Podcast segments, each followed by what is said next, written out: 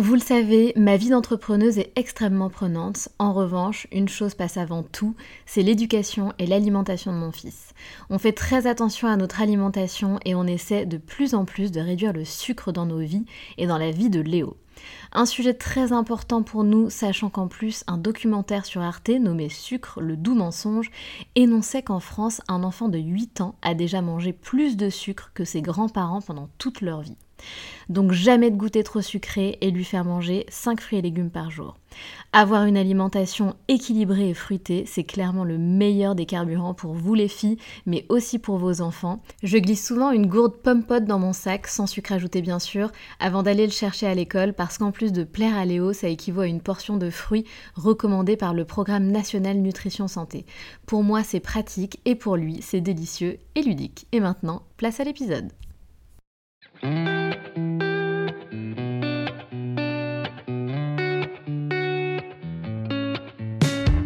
Salut, je suis Sandra et je te souhaite la bienvenue sur le podcast qui va te donner envie de réaliser tes projets et même tes rêves les plus fous.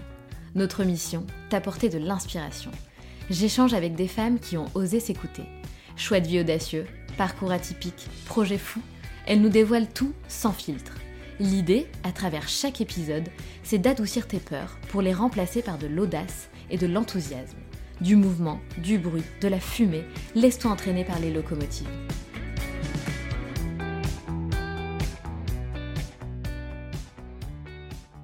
Clémence est atteinte de la mucoviscidose. C'est une maladie génétique qui touche les voies respiratoires, les poumons et le système digestif.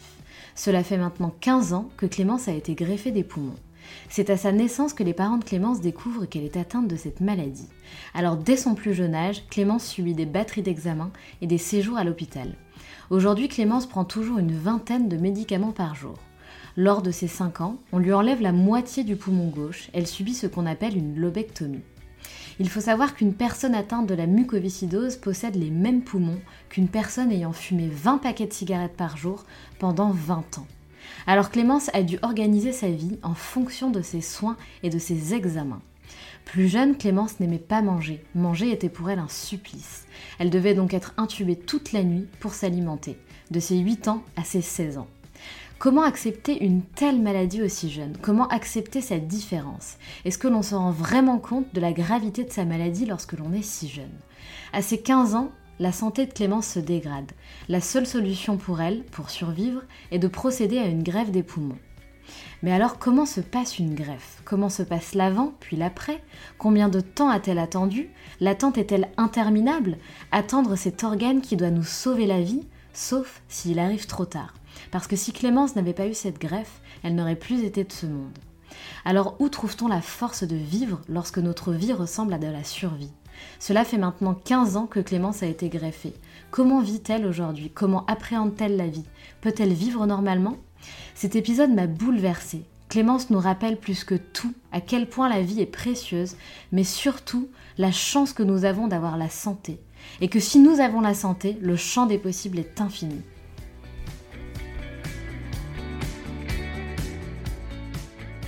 Salut Clémence Bonjour Sandra Comment tu vas Clémence avec ce bon temps de merde apparemment euh, à Paris?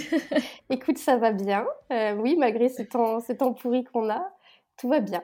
Bon, c'est déjà ça. Euh, ma chère Clémence, est-ce que tu peux te présenter s'il te plaît en quelques mots?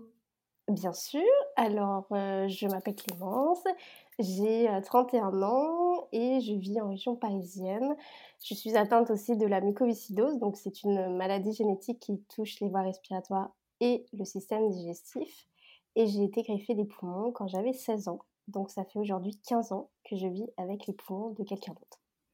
Et c'est juste incroyable. Enfin, je ne sais pas si c'est le bon terme, mais en tout cas, c'est quelque chose de, tellement, euh, tellement peu commun que je trouve ça incroyable. Donc, tu vas, tu vas tout nous raconter, Clémence, tu mmh. vas tout nous expliquer. Donc, effectivement, tu as découvert, enfin, tu as découvert tes parents, j'imagine, ont découvert que tu avais la mucoviscidose quand tu étais bébé. Mmh et ensuite, qu'est-ce qui s'est passé et comment tu en es arrivé à faire une greffe à l'adolescence? Est-ce que tu peux du coup revenir un petit peu en arrière et nous raconter comment ça s'est passé pour toi? Qu'est-ce que c'est exactement la mucoviscidose et quels symptômes tu, peux ressentir? Comment on vit avec la mucoviscidose jusqu'à en arriver du coup à cette greffe où on va comprendre euh, bah, comment tu as fait pour avoir un don, un don d'organes Est-ce que c'est quelque chose que tu voulais Est-ce que c'est quelque chose dont tu avais peur? Ça fait beaucoup de questions. Donc la première chose, la première chose, pardon, je m'emballe. la première chose, c'est peut-être nous raconter comment tu as vécu toute cette année avant la greffe.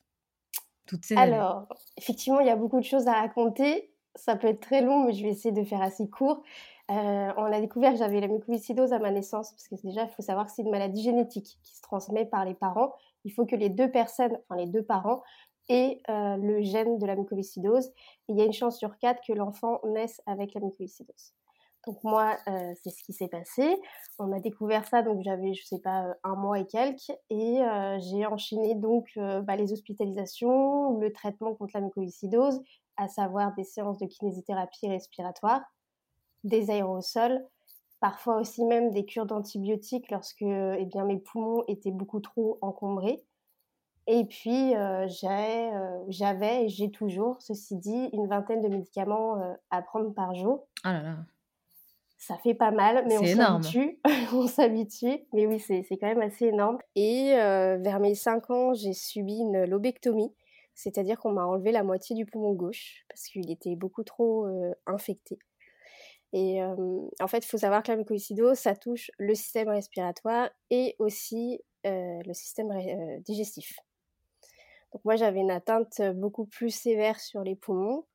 C'est un peu comme si j'avais une bronchite sur le long terme, où je tousse tout le temps, où, voilà, j'ai besoin de, bah, d'évacuer toutes ces, toutes ces sécrétions qui sont, qui sont dans les bronches et qui me, qui me gênent, et qui peuvent aussi s'infecter D'où le fait qu'on doit faire des cures d'antibiotiques ben, quand c'est nécessaire en fait.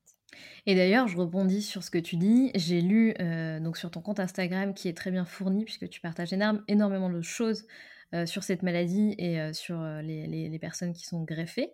et donc, tu expliques qu'une personne atteinte de la mucoviscidose possède les mêmes poumons qu'une personne qui aurait fumé 20 paquets de cigarettes par jour pendant 20 ans. C'est ça, exactement. C'est assez hallucinant. Ah ouais. Et, pourtant, c'est vrai. c'est une source. alors, je n'ai plus la source exacte, mais c'était sorti il y a très longtemps. où effectivement, on a des poumons dans un état bah, pitoyable, vraiment, sans pourtant fumer. donc, donc voilà, donc moi, mes poumons, je pense qu'ils étaient bien, bien noirs avant qu'on me les change, bien bien dégueu, comme on pourrait dire. Et, euh, ouais, c'est assez, assez impressionnant. Et c'est surtout qu'on est dans un état euh, de fatigue et on est aussi très, très essoufflé. Et donc, tu as vécu, euh, donc avant cette greffe, j'imagine que tu faisais beaucoup de, séjours à l'hôpital. C'était quoi ta vie, en fait, exactement? À quoi ça ressemble une vie quand on a cette maladie? c'est comme une vie normale de quelqu'un qui se lève le matin pour aller travailler, pour aller à l'école. Sauf que moi, en plus de ça, j'avais mes soins. Donc il fallait que j'organise ma vie euh, en fonction de la maladie, en fonction des rendez-vous médicaux, en fonction des soins. Donc le matin, euh, j'avais euh, bah, ces médicaments à prendre, j'avais aussi parfois des aérosols à faire avant de partir à l'école. Je partais à l'école et je rentrais le soir et en plus de mes devoirs, ma journée n'était pas finie, il fallait que je fasse encore mes traitements, donc les aérosols, la kiné, les médicaments à prendre par jour. Et ça, c'était 7 jours sur 7 en fait. Il n'y avait jamais de répit, même pendant les vacances, même pendant les week-ends. C'était toujours comme ça. Et tous les trois, trois mois à peu près, c'était des rendez-vous médicaux. Je crois que c'était même peut-être un mois, toute, une fois par mois, où j'avais rendez-vous à l'hôpital pour, bah, pour mon suivi, savoir si tout allait bien, comment je me portais, etc. Donc c'est c'est une organisation. Oui. Il faut, arriver à trouver euh, voilà, cette, euh, cet équilibre entre bah, les traitements et puis d'avoir une vie normale. Parce que forcément, euh, bah, si on veut avoir une vie presque normale, il faut, faut, arriver à maintenir la santé stable.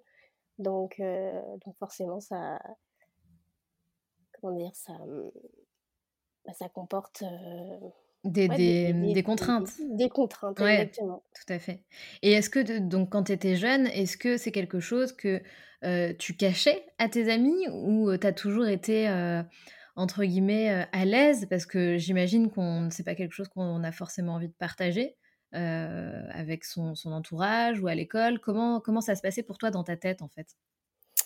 Alors, ça se passait je m'en cachais pas, mais je le criais pas non plus sur les toits.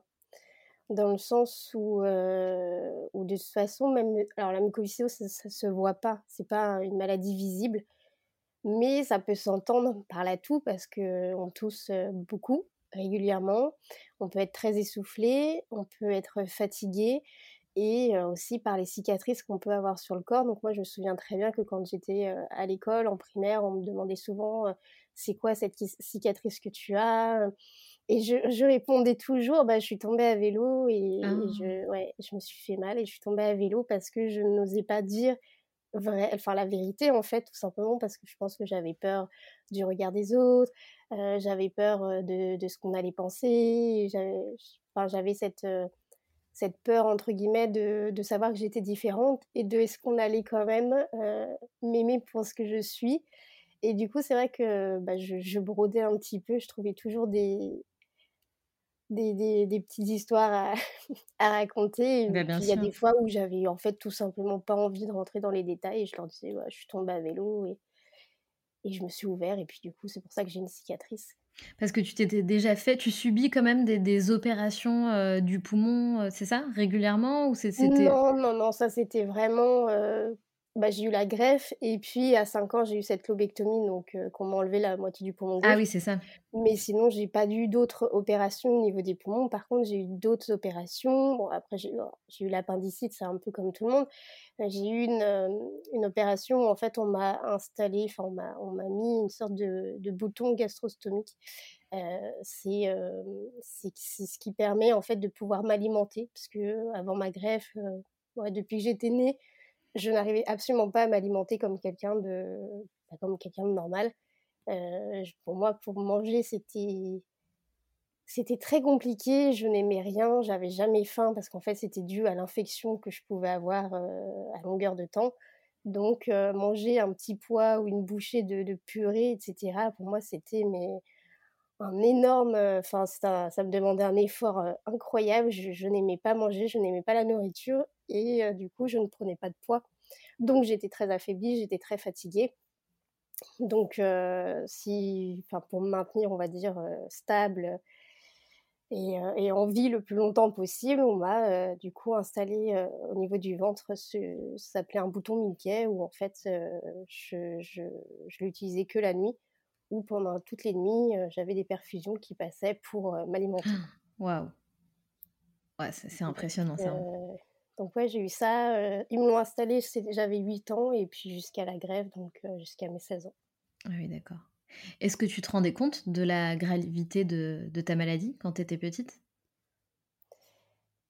Je m'en rendais compte et en même temps, je pense que j'étais dans cette insouciance de, bah, de l'adolescence et de, de quand tu es enfant où tu te rends pas bien compte des choses, mais je savais que j'étais différente des autres, je savais qu'il y avait des choses que je ne pouvais pas faire, euh, donc c'était compliqué aussi de suivre les copains à l'école parce que bah, il y a des choses qui m'étaient interdites, il y avait des choses que je pouvais pas faire, qui me demandaient beaucoup d'efforts, etc.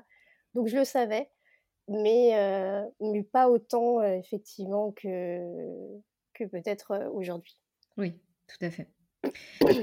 Et alors à 15 ans, qu'est-ce qui se passe à 15 ans? Pourquoi, pourquoi tu as fait cette grève à 15 ans et pas avant ou pas après? Qu'est-ce qu'il y a eu? Est-ce qu'il s'est passé quelque chose de, euh, est-ce qu'il y a eu un déclencheur pour que tu fasses cette euh, demande de, greffe? Alors, euh, en fait, jusqu'à mes 15 ans, ma maladie, en fait, plus j'avançais dans le temps et plus elle prenait de dessus. Elle se dégradait, en fait, petit à petit.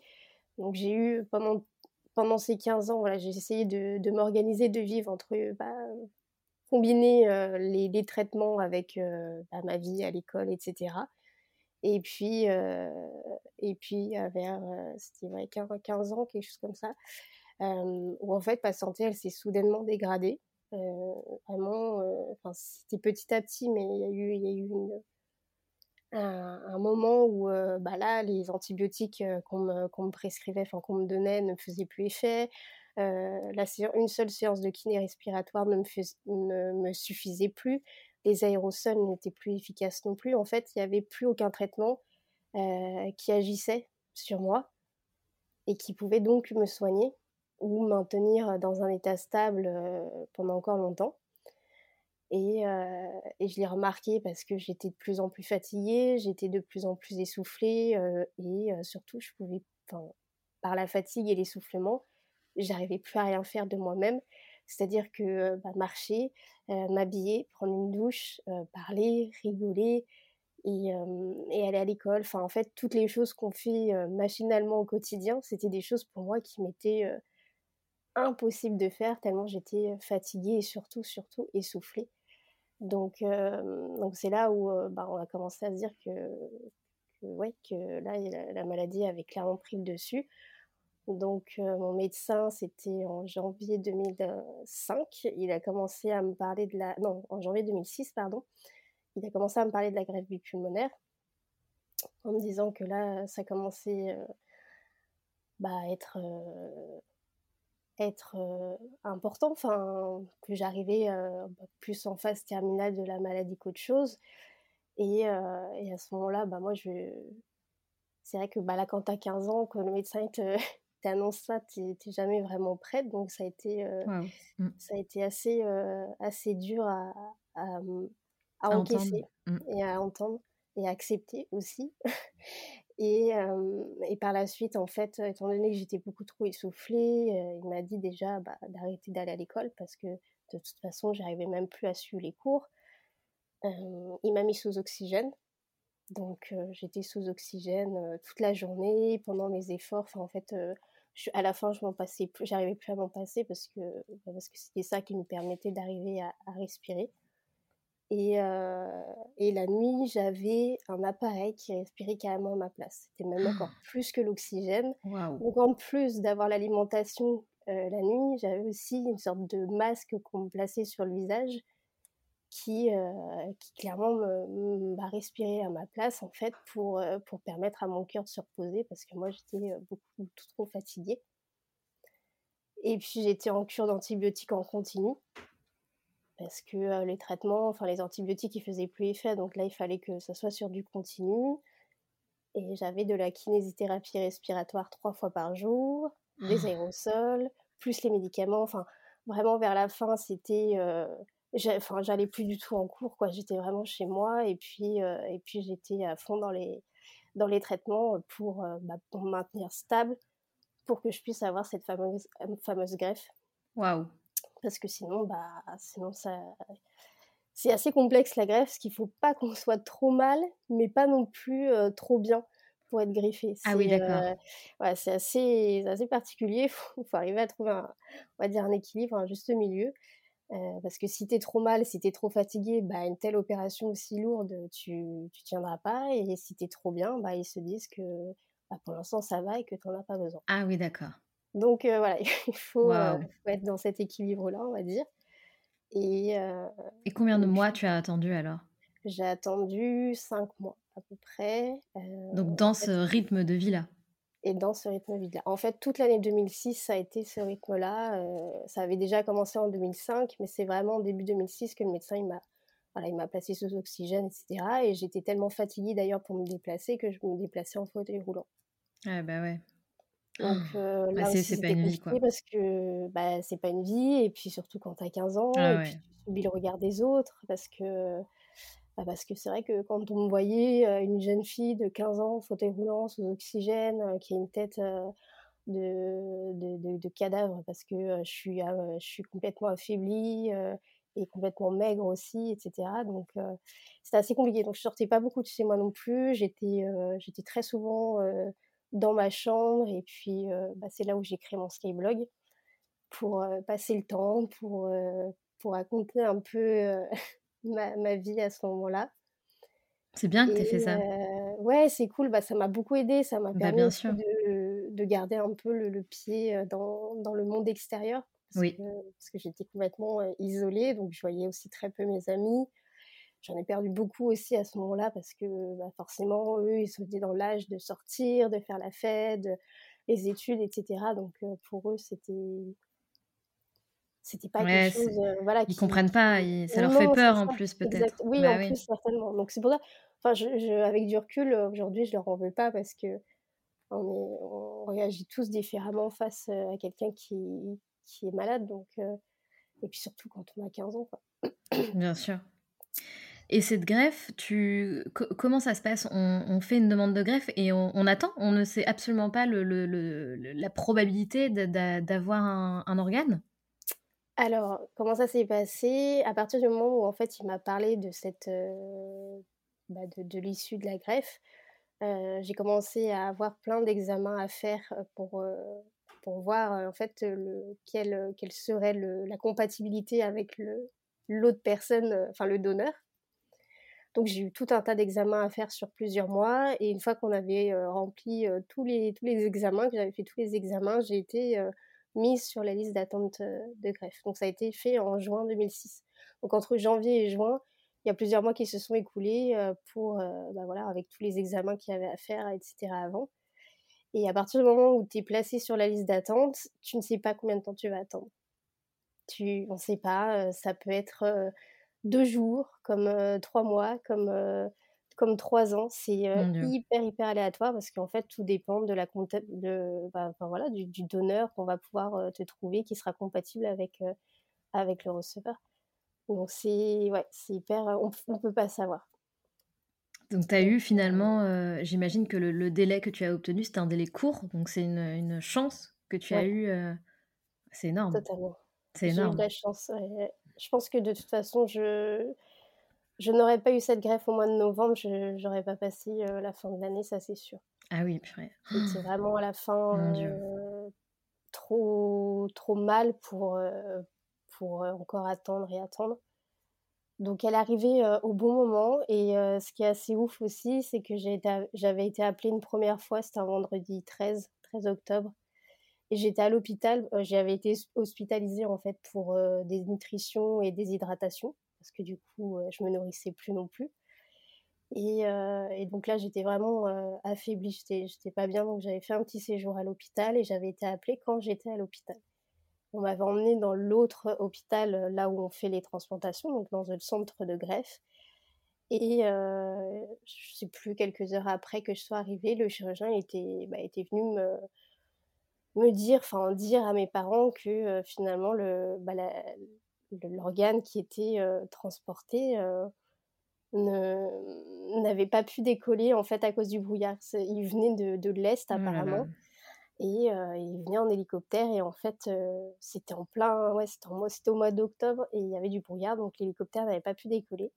Donc je n'avais pas été greffée cette fois-ci et le chirurgien avait dit à mes parents vous en faites pas si c'est pas cette fois-ci ça sera la prochaine que si ça devait pas se faire là, c'est qu'il y a une bonne raison, il n'y a pas de hasard, celle la prochaine sera la bonne. Et, euh, et, un mois après, même pas, le 19 novembre, j'ai été appelée. Euh, là, j'étais chez moi.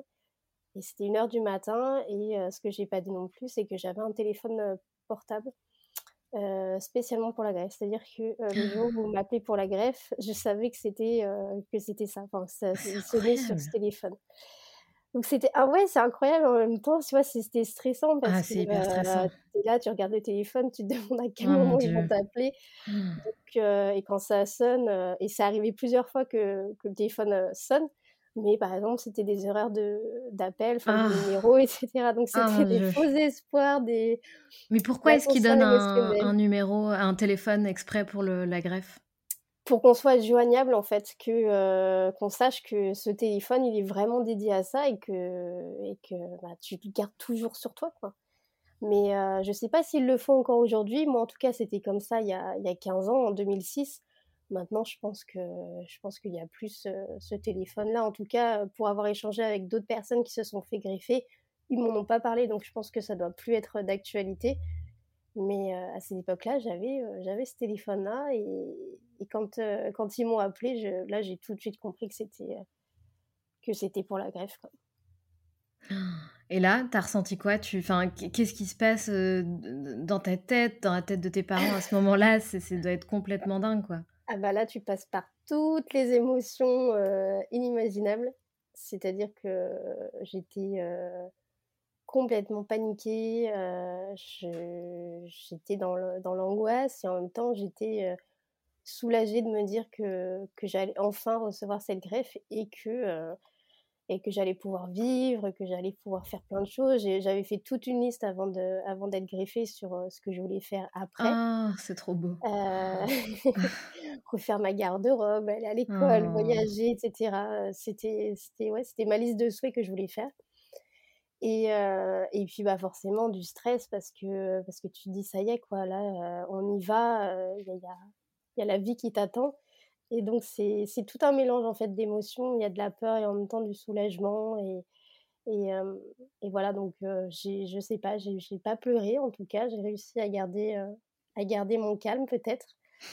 Et et puis de toute façon, je savais qu'il fallait que que j'y aille quoi. J'avais pas j'avais envie de vivre donc forcément, heu, je voulais pas passer à côté, heu, à côté de cette, heu De cette greffe, bah, cette greffe, c'est ça donc Et de quoi tu avais le plus peur, Clémence? J'avais le plus peur que cette greffe ne ne marche pas. Ah oui, bah, oui, bien sûr. J'avais beaucoup peur de l'après, en fait. C'était pas tant l'opération et pourtant on sait très bien que, bah, quand on se fait opérer, il y a toujours des risques. Heu, on m'avait bien dit qu'il pourrait y avoir des risques que j'y reste sur la table d'opération, mais c'était même pas tant ça qui me faisait peur, c'était vraiment le après, quoi. Et si ça marche pas? Et si, heu et si en fait, heu, bah, c'était pas, heu, enfin c'était pas compatible, quoi, le le le greffon, ne me convenait pas? Qu'est-ce qu'on qu'est-ce qu'on fait? Qu'est-ce que qu'est-ce que je Bien deviens? sûr. Donc c'est beaucoup de questions, en fait, que, bah, que tu te poses et auxquelles j'aurais voulu qu'on me réponde aussi à il y a 15 ans. Bah, oui.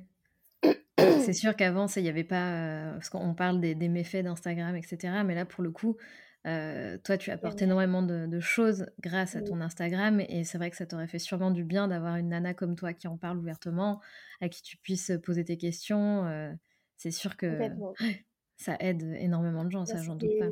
C'est des épreuves qui sont assez dures et assez lourdes et c'est vrai que alors j'ai échangé un petit peu avec des personnes qui sont passées par là, sur Skyblog, mais mais c'est vrai que j'ai connu aussi des personnes, bah, qui sont décédées, après leur greffe ou Ah ou oui. alors faute de donneur aussi.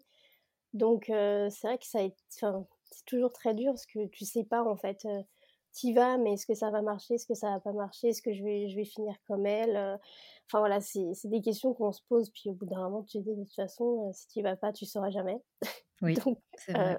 c'était soit ça, soit de toute façon, heu, je je partais, même avant ma greffe donc autant, autant se dire: «Il faut y aller» et puis, heu et puis, bah, j'ai bien fait puisque ça fait 15 ans que je suis greffée, que tout va bien. Ouais, ouais, c'est génial Donc heu et les les peut-être une question bête, mais heu, les les poumons, que tu as viennent de Mmh la mh. même personne? Oui, oui, oui, ils viennent de la même personne. Je ne connais pas cette personne-là, je ne connais pas sa famille, enfin ça reste, complètement anonyme et je n'ai jamais cherché à savoir qui c'était. Je préfère avoir une image de la personne, qui m'a donné ses organes plutôt que de de la connaître.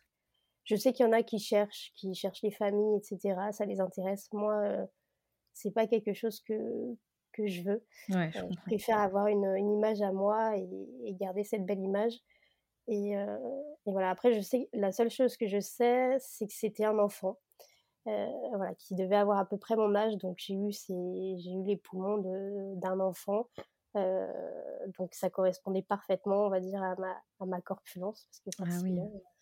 J'avais 15 ans, donc heu, 16 ans. Donc voilà, c'est la seule chose que je sais, après le reste, je ne je ne sais pas et je ne peux pas savoir. Oui, mais tu as probablement, heu, raison. Ouais, Ça je voilà.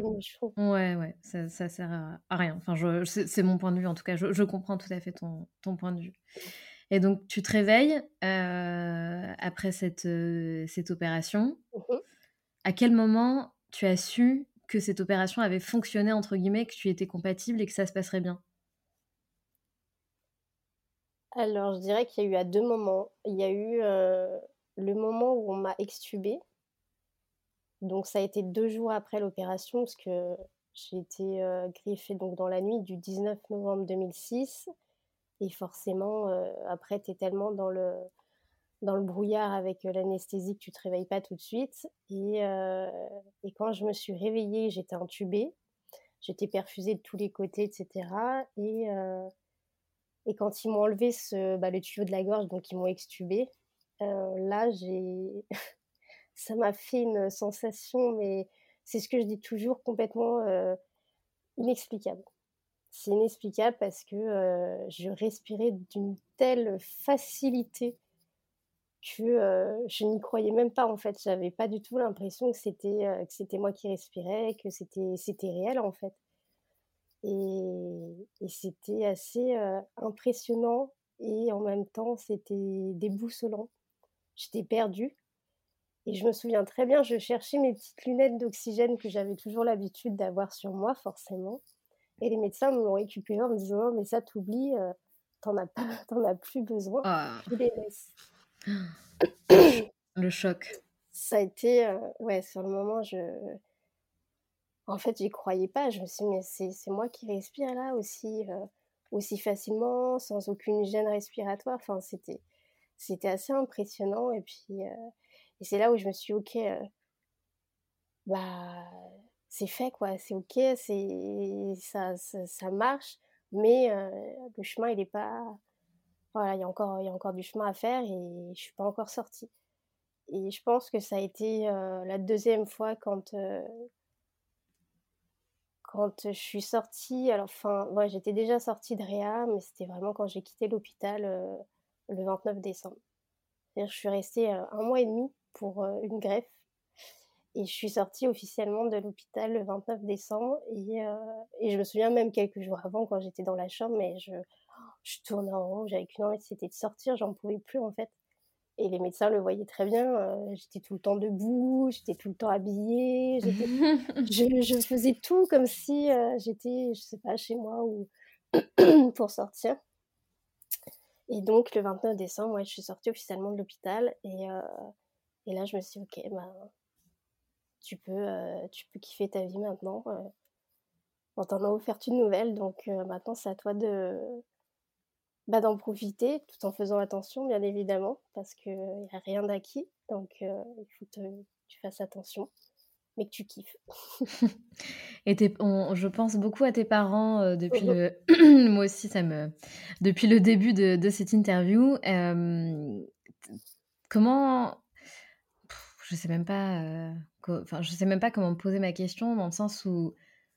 Comment, ils l'ont vécu? Ouais, mais enfin, j'imagine bien comment ils l'ont vécu, mais comment ils ont fait quoi. Enfin, comment et qu'est-ce qu'ils t'ont fait ressentir? Est-ce qu'ils ont réussi à, garder le sourire, à te, tu vois? Comment comment est-ce qu'on gère ça en fait quand on est parent en fait? Alors, je pense que euh, dans ma famille, on a un humour qui est euh, qui est assez euh, très second degré, un peu humour noir. Et, et c'est con, mais je sais que c'est ce qui m'aide encore aujourd'hui c'est bizarre à dire, mais je sais pas, il y a, ce côté humour où je vais prendre vraiment les choses. je sais que c'est sérieux, mais je vais toujours prendre du recul et le prendre à la rigolade tout en, en sachant que c'est sérieux. Et je pense que c'est aussi leur amour et leur, leur soutien et, de toujours essayer de, de faire bonne figure devant moi, de pas montrer qu'ils étaient inquiets, qu'ils étaient stressés, qu'ils avaient peur ils ont réussi à, garder ça pour eux, je pense. Vraiment le. le enfin, encaisser. Encaisser, encaisser, encaisser. Bah et peut-être craquer quand ils étaient tout seuls ou quand ils. Enfin, pas devant moi en tout cas. Mmh. Et, et, ça, ça m'a, ça m'a énormément aidé parce que moi, j'étais, j'avais beaucoup d'angoisse, j'avais beaucoup de, de peur, etc. Et ils arrivaient toujours à, à, trouver les bons mots, à me remonter le moral. Et, ils étaient hyper confiants en fait. Donc ça, ça m'a, je pense, énormément aidé. Et puis il y a aussi le fait qu'ils étaient très, très attentionnés, ils prenaient tout, oui, tout au sérieux, mais il y a aussi le fait que, enfin, ils m'ont élevé d'une telle façon que qu'aujourd'hui je suis capable de me gérer avec mes traitements. Je sais, je sais ce que je dois faire, etc. Et, voilà, donc je pense que c'est sûr que ça a été hyper, hyper dur pour eux. Mais en tout cas, ils m'ont jamais laissé percevoir. Et, et, pour moi, ils ont une force mentale assez, assez hallucinante et je pense qu'ils me l'ont bah, qui m'ont transmise parce que parce qu'aujourd'hui voilà j'arrive à prendre beaucoup de recul et, et quand il y a des nouvelles des nouvelles problématiques qui vont m'arriver comme le Covid il y a pas longtemps bah, j'arrive à, à me dire ok il est là ben c'est voilà c'est comme ça t'as pas le choix tu peux que l'accepter donc maintenant qu'est-ce que tu vas faire pour pour t'en sortir? Tu vas te bouger tu vas et voilà et je sais pas je me en fait je m'auto je m'auto-stimule en fait. Je me dis, ok, il est là, de toute façon, tu peux rien faire. Donc, au lieu de te lamenter sur ton sort, bah, tu go quoi. Ouais, bien sûr. En tout cas, bravo. Euh, ouais. Comme tu dis, tes parents, je pense qu'ils ont un mental de, de fou et, et toi aussi. Enfin, je pense que quand on a vécu quelque chose comme ça, et d'ailleurs, ça sera une de, une de mes prochaines questions, euh, de, parler de, de, ton rapport à la vie. Mmh Mais d'abord, je voulais quand même refaire un petit focus sur bah, les, les, personnes qui attendent des dons d'organes. encore, encore dans l'un de tes posts, tes posts sont, sont hyper intéressants, hyper instructifs. tu expliques que chaque année, je ne sais pas de quelle année tu parles, ou si c'est une moyenne, 26 000, personnes attendent leur don d'organes et qu'il y en a eu 1900 sur une année, qui, et ce qui, enfin 1900 pardon, donneurs sur une année, mmh et qui permettent de réaliser 5900 greffes. Euh, et donc ma question, c'est euh, qui peut faire des dons d'organes? C'est-à-dire qu'on peut faire euh, et qui peut faire des dons d'organes et quel, quel organe peut-on donner? Bien entendu, quand on est un être humain en, en vie et, mmh et sinon et, même si c'est pas le cas, quels, quels, sont les organes que l'on peut donner? Quelles sont les, les, les conditions? Tu vois, comprendre un petit peu comment ça fonctionne? Oui, alors aujourd'hui et depuis 2017, on est tous donneurs présumés d'organes. C'est-à-dire qu'aujourd'hui, il n'y a plus personne qui a besoin d'une carte de donneur, qui a besoin de, voilà, de, cette fameuse carte qu'on avait il y a quelques années. On, est tous donneurs, sauf si on s'enregistre sur le registre des refus. Ah ben, tu vois, ça, je ne savais pas du tout. Et ben voilà, donc si tu n'es pas inscrite et que tu t'arrives un problème un jour, tu es potentiellement donneuse d'organes. D'accord. Mais tu peux choisir lesquels tu veux donner. Et surtout, il ne faut pas oublier aussi d'en parler à ses proches, en fait. C'est euh, le fait d'en parler à ses proches, de dire, bah voilà, moi, s'il m'arrive quelque chose, euh, je, je, veux, je souhaite euh, donner mes organes, enfin faire don de mes, de mes organes, mais tu n'as plus besoin de cette carte-là. Si tu veux juste pas les donner, il faut juste s'inscrire sur le registre de refus. Et les organes qu'on peut donner, c'est euh, le foie, les reins, les poumons, euh, le cœur, la cornée, les tissus. Qu'est-ce qu'il y a d'autre euh, Le pancréas. En fait, tous les, tous les, tous les organes qui sont potentiellement. bah, que tu peux, ouais, qui sont donner, quoi, qui sont. Vitaux. Enfin, ouais, voilà, c'est ça, vitaux. Je ne plus plus le mot, mais. et que tu peux faire, tu peux faire don. Donc, euh, donc voilà, donc il y a, y, y a, tout ça et, ça peut sauver, euh, une personne peut sauver jusqu'à cette, euh, cette vie. C'est quand même assez énorme de se dire que tu pars et tu as sauvé cette vie quand même. Enfin, moi je trouve que c'est assez incroyable. Ah ouais, c'est incroyable. Ça, c'est quelque chose que. Enfin, moi je savais pas en fait, je pensais que. Enfin, ouais, non, je n'avais pas réalisé en fait. Mais c'est vrai que c'est, c'est vrai que c'est énorme, clairement disons que quand t'es pas dans le t'es pas en fait c'est un peu le problème du don d'organes c'est que tant qu'on n'y a pas été confronté confronté confronté j'avais fait parler pardon de, de, près ou de loin c'est vrai que c'est pas quelque chose que tu vas parler euh, au quotidien bah comme ça dire bah oh tiens au fait euh, oui. donc forcément euh, c'est un peu compliqué mais malheureusement bah, ça fait partie de la vie donc c'est important aussi de de faire part de ses choix. C'est vrai tout à fait et alors aujourd'hui, ça fait 15 ans que tu mmh vis avec des poumons tout frais. Comment ça se passe pour toi? Parce que c'est vrai qu'à travers, encore une fois, ton compte Instagram, tu as l'air rayonnante, souriante, pleine de vie, pleine de peps.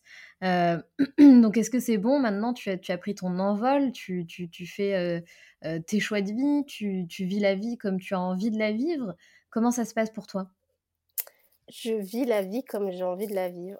depuis, euh, depuis que j'ai été griffée, en fait, à partir du moment où je suis sortie de l'hôpital. Alors, euh, les débuts, ça a été très compliqué. La première année, c'était très dur parce que quand. Euh, c'est un peu ce que je dis, c'est que quand tu sors de l'hôpital et que ben, tu as cette nouvelle vie, et que tu n'as pas eu l'habitude de, de, pouvoir faire ce que tu voulais, d'être indépendant, de, et puis de respirer euh, comme, bah voilà, comme sans aucune gêne, c'est assez perturbant et j'avais l'impression qu'on me lâchait de nouveau dans la nature comme un animal. En fait, tiens, c'est bon, t'es libre, pars, il va faire ta vie. Et j'étais complètement déboussolée parce que bah, j'avais arrêté l'école, j'étais en troisième. là, j'avais eu cette, cette, cette greffe qui me permettait de vivre. Mais qu'est-ce que je voulais faire? Donc j'étais, j'étais quand même assez perdue à cette époque-là. Et, et ça a été une première année assez compliquée parce que la première année aussi est toujours très décisive dans le sens où bah, c'est un peu là où on voit si la greffe elle prend ou elle prend pas. Et donc, donc j'avais toujours mes rendez-vous à l'hôpital. Et puis, j'ai repris les cours. J'ai repris, j'ai repris au collège en troisième. J'ai refait ma troisième. Et, puis, j'ai eu quelques autres petits soucis. J'ai du diabète qui s'est, qui s'est, qui s'est, qui est arrivé, de l'ostéoporose. Enfin bon, j'avais, j'avais quelques petits problèmes suite aux médicaments que je prenais. Heureusement, tout est revenu dans l'ordre. Donc, j'ai plus de diabète. Bon, j'ai toujours de l'ostéoporose, mais en tout cas, j'ai déjà plus de diabète. Mais voilà, la première année, ça a été un peu compliqué, le temps que tout se mette en fait en place et que moi aussi, je prenne pas de nouvelles habitudes, que j'ai de nouveaux repères. Donc c'était assez, assez difficile, mais, mais j'ai très vite pris goût à, cette nouvelle vie. J'ai repris les cours et en fait, j'ai repris en 2000, 2007 et j'ai fini en, mes études en 2017. Donc en ah fait, j'ai enchaîné jusqu'à mon bac plus 5. Génial.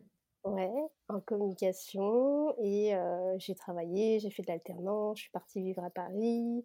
Enfin voilà, j'ai pas mal bougé. Est-ce que tu, tu venais d'où avant? Lyon. Ah d'accord, donc tes parents sont à Lyon. Voilà, exactement. Mes parents sont à Lyon. Et, et, moi, je suis partie faire mes études à Paris. Et en fait, après, j'y suis, j'y suis restée. Donc, donc, voilà. Et tu fais quoi d'ailleurs comme job aujourd'hui? Et aujourd'hui, je suis chargée de communication. Génial. Tu fais ce que tu aimes? Je fais ce que j'aime, euh, ce que j'ai toujours aimé, donc je m'éclate, c'est cool. Et en parallèle, bah, j'ai ce fameux compte Instagram euh, que, voilà, que j'essaye de, de, garder un peu en vie parce que je trouve de moins en moins le temps de, le gérer. Mais, euh, mais, en tout cas, ouais, c'est cool parce que je fais ce que j'aime et, et je trouve que c'est hyper important. Et puis, ça me permet aussi à côté bah, de profiter, de voyager et de profiter de mes proches aussi, de, voilà, d'avoir une vie normale en fait. Exactement. Et ces poumons, alors question un petit peu, un petit peu, je sais pas, c'est une question bizarre, mais du coup, ces nouveaux poumons, comment dire, tu n'auras plus jamais de problème, enfin plus jamais, on ne sait pas si on aura des problèmes de poumons, n'importe qui, enfin, on peut pas le savoir, mais ce que je veux dire, c'est avec ces poumons-là, potentiellement, tu n'auras plus jamais de problème de poumons et de respiration. Ça serait bien, mais non. Ah, c'est pas ça. Euh, non, mais c'est pas grave. Enfin, t'inquiète. Non, en fait, la, greffe a une durée de vie.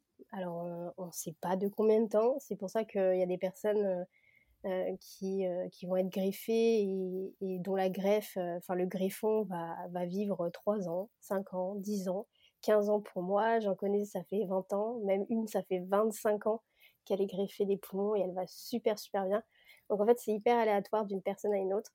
Tout dépend de, bah, poumons que tu as reçus. Tout dépend aussi de comment tu en prends soin.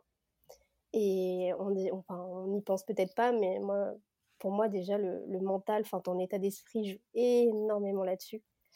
Et euh, aussi, forcément, bah, l'hygiène, euh, enfin, l'hygiène de ta vie euh, que, que, que, tu peux lui offrir, quoi.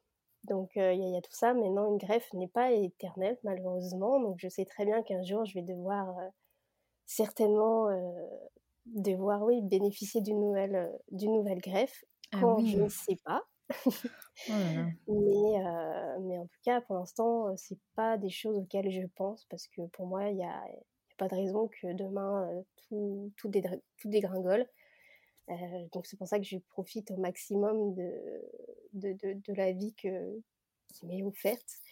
Et, euh, et j'essaie de pas de pas y penser et puis quand le jour viendra bah eh ben je sais euh, je sais ce qu'il faudra que je fasse puisque je suis déjà passée par là mais l'avantage c'est que bah, en 15 ans et même plus si ça fera 20 ans 25 ans il y aura eu d'énormes énormes progrès dans la médecine donc je pense que je serai même encore plus confiante qu'il y a quelques années C'est vrai, tu as tout à fait raison. Et puis, voilà, et puis j'en connais plein qui se sont fait greffer deux fois et qui vont bien.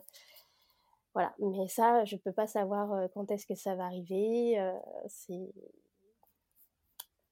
on verra. En tout cas, c'est tout à fait. Et je, te souhaite que ça dure 50 ans, 60 ans, 80 ans, le, plus longtemps possible, vraiment. Mais je, ouais, je, te souhaite de tout cœur que ton mental ait un effet magique sur toi. Et vraiment, je te le souhaite. En tout cas, je suis mais hyper admiratif de, de, de, ce que tu vis. c'est, enfin, c'est incroyable quoi. Pour moi, tu es un espèce de, super-héros, euh, euh, clairement. c'est assez dingue. Il y avait autre chose qui, qui m'intriguait. Euh, tu expliques, encore une fois, dans l'un de tes posts, oui, j'ai parcouru ton, compte Instagram en long, en large et en travers, parce que tu apprends beaucoup de choses, j'ai appris énormément de choses. Tu expliques qu'être greffé, c'est ne pas boire d'alcool, ne pas manger de pamplemousse et mmh entre autres ne pas s'exposer au soleil sans protection. Pourquoi?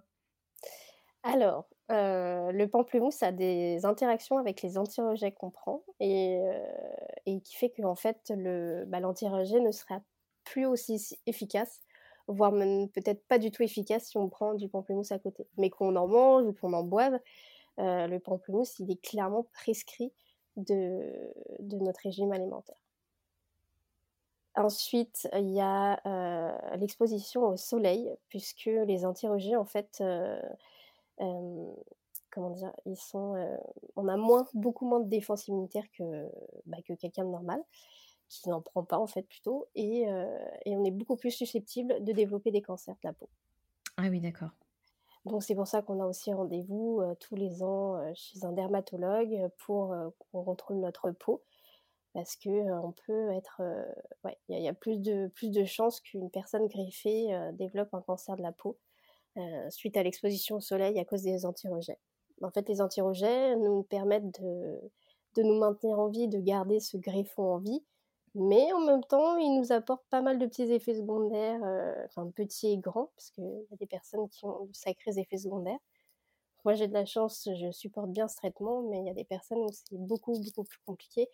Euh, et qui ont effectivement aussi développé des cancers, euh, qui, euh, ah ont des, ouais, des, gros soucis par rapport à ça. Donc, donc ça, et puis l'alcool forcément, bah, parce qu'en fait avec tous les médicaments qu'on prend, alors c'est pas forcément interdit, genre vraiment tu ne bois pas une goutte d'alcool, mais c'est vrai que c'est quand même plutôt contre-indiqué dans le sens où avec tous les médicaments qu'on prend et surtout les antirejets, bah ça fait pas ça fait pas bon ménage quoi. Mais ça c'est comme si tu prends un effet ralgan etc. On sait très bien qu'il y a des médicaments avec l'alcool, c'est pas le c'est pas le mélange le plus enfin le, mélange le, le, mieux quoi. Ouais bien sûr à éviter quoi. Voilà plutôt à mmh. éviter. Mais par contre pamplemousse ça tu on oublie totalement. l'exposition au soleil, ben, après, euh, si on est comme moi, on aime bien bronzer, ben, on met de la crème 50 et puis on ne bronze pas aux heures de, de midi à. Et de toute façon, c'est ce qu'on devrait, c'est ce qu'on devrait tous faire. Voilà. Exactement. Donc, euh, dans tous les cas, franchement, ça change pas, ça change pas grand chose. C'est, c'est des habitudes à prendre, mais euh, je préfère ça que, enfin, je préfère ça. Ouais, tout à fait. Et donc aujourd'hui, j'avais quand même une question parce que tu avais fait une liste, donc avant d'être greffée, des choses que tu mmh avais envie de faire dans ta vie. Ouais. Quoi cette liste? Il y avait quoi dedans? Alors sur cette liste, il y avait déjà de retourner à l'école. Je détestais pourtant ça, mais le fait d'être bah, avec des gens à longueur de journée, avec mes copains etc., ça me manquait beaucoup donc de retourner à l'école. Donc ça c'est bon, je l'ai fait jusqu'à mes 17 ans, 27 ans pardon.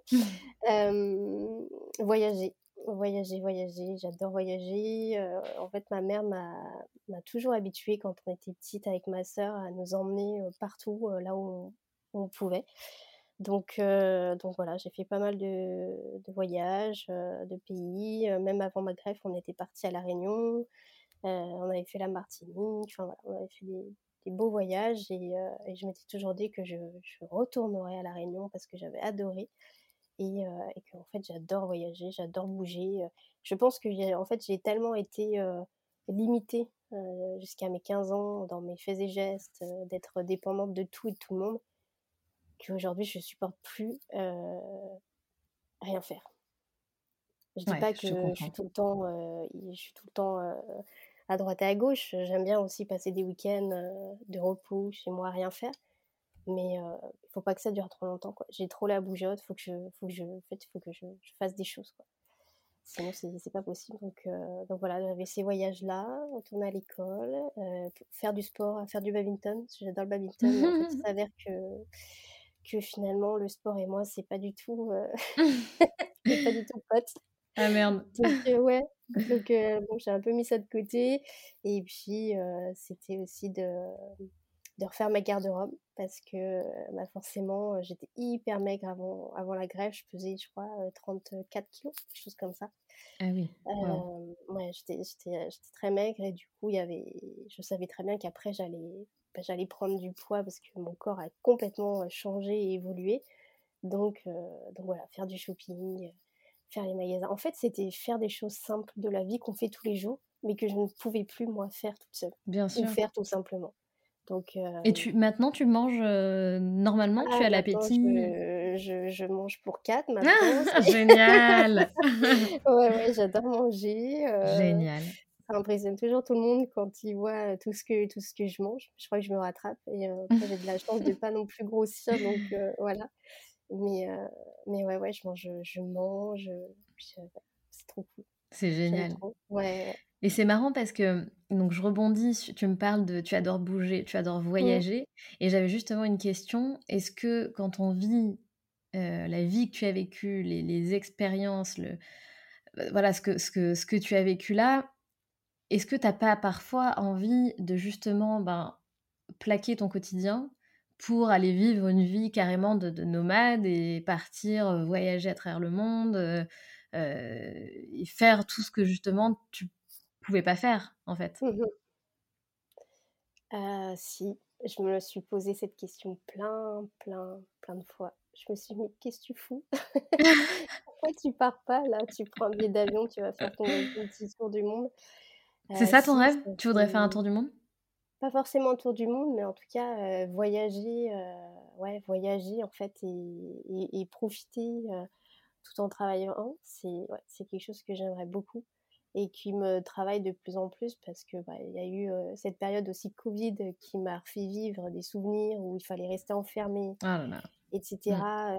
où c'était, je l'ai bien vécu parce que c'est quelque chose que j'avais déjà vécu, mais c'est aussi dur dans le sens où bah, ça m'a replongé ouais, dans ces fameux souvenirs. Je me suis dit, mais on est là, on fait rien alors qu'on a toute la vie qui, qui, bah, qui est là et on pourrait en profiter. Donc, donc voilà, il y, a plein de fois où je me suis dit, mais casse-toi, quoi, prends un billet d'avion et, et, va, kiffer, va kiffer ta vie. Puis il y, a les, petits trucs du quotidien qui, qui me disent non, mais attends, mais voilà, les, les, petites voix. Que... Donc pour l'instant, c'est c'est un, un, rêve. Je sais pas si j'arriverai à franchir le pas aussi. Le fait de partir toute seule, j'avoue que c'est quelque chose qui me, qui me freine pas mal. Bien sûr. Parce que c'est aussi une organisation au niveau des, bah, des traitements faudrait voir ce qui, ce qui est possible. Euh.